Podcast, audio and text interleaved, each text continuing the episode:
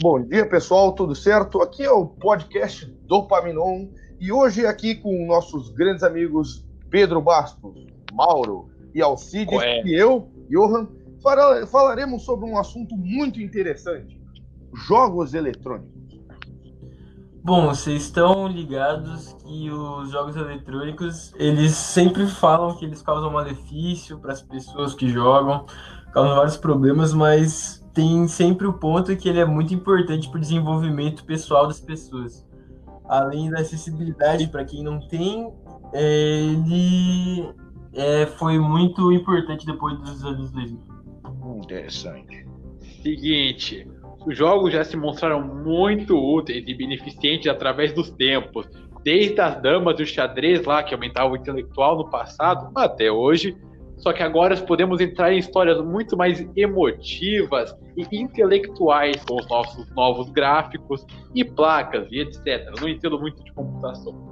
Mas bem, segundo o, o grupo Growing Up in Australia, Longitudinal Study of Australian Children, eles fizeram uma pesquisa envolvendo 4 mil crianças sobre o uso de jogos na juventude.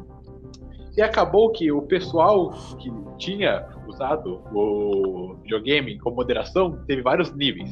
Teve o falta, que muito pouco, o moderado e o psicótico, que ficava jogando o dia inteiro. E aqueles que fizeram o jogo psicótico, ficaram com raciocínio muito rápido, mas também só isso.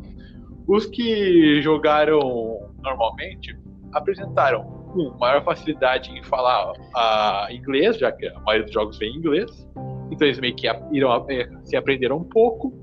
Depois eles tiveram um raciocínio mais intelectual em matemática e raciocínio lógico, além de seus reflexos terem melhorados. E a capacidade emocional deles estavam muito melhores, porque eles haviam vivenciado vidas, histórias, pessoas e emoções que normalmente uma criança não teria sentido ainda. Hum. Não, ficou bem falado, Basso. Só que assim, outro ponto importante que a gente tem que ver é a representatividade e acessibilidade proveniente dos jogos modernos.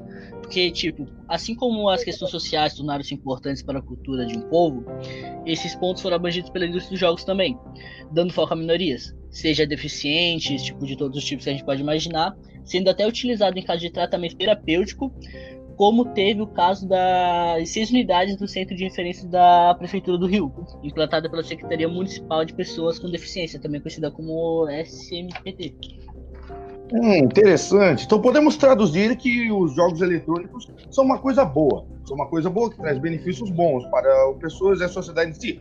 Logo, pode se tratar como pode se tratar de algo bom, se devemos uh, expandir esse algo bom, dar mais acessibilidade às pessoas isso pode se resumir em reduzir impostos e facilitar a compra desses produtos, seja através da promulgação jurídica de emendas como a PEC 51 de 2017, cuja tal tem votação positiva dentro do Senado, ou a criação de aprovação de uma outra emenda constitucional, focada em diminuir as cargas tributárias dos jogos e consoles de origem exterior, assim facilitando o acesso do cidadão comum à área da indústria do entretenimento e, consequentemente, os seus benefícios.